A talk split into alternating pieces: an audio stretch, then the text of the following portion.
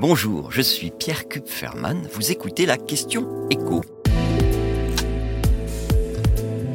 Comment l'État va-t-il économiser 10 milliards d'euros en 2024 Bruno Le Maire l'a admis ce dimanche. La croissance cette année sera plus faible que ce qui était prévu lors du vote du budget 2024. Il va donc manquer 10 milliards d'euros au moins de recettes fiscales. Comme il n'est pas question d'augmenter les impôts, le ministre de l'économie impose un régime minceur à l'État, avec d'abord un léger régime imposé à tous les ministères. L'État va d'une certaine façon s'inspirer de ce que la plupart des entreprises privées ont fait ces dernières années pour faire des économies. Par exemple, en réduisant le nombre de bureaux.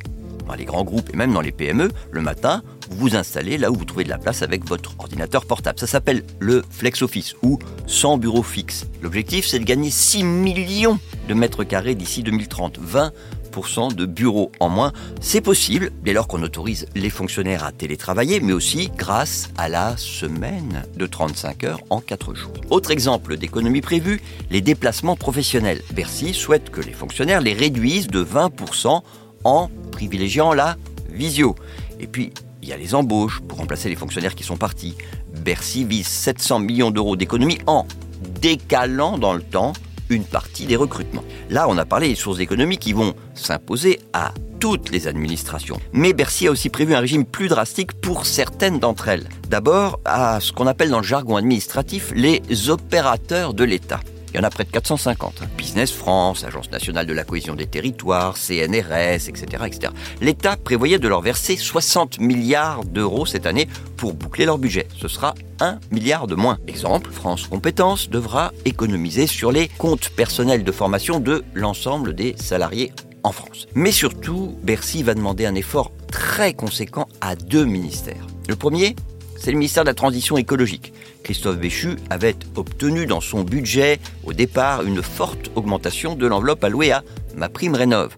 On devait passer de 3 milliards à 5 milliards d'euros. Finalement, ce sera 4 milliards d'euros.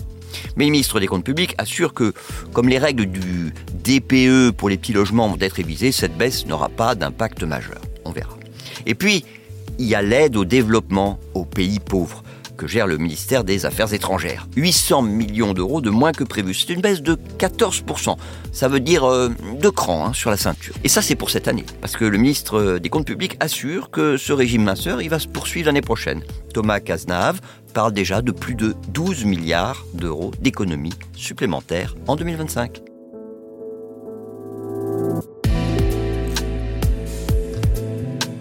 Merci d'avoir écouté la question écho, le podcast quotidien pour répondre à toutes les questions que vous vous posez sur l'actualité économique.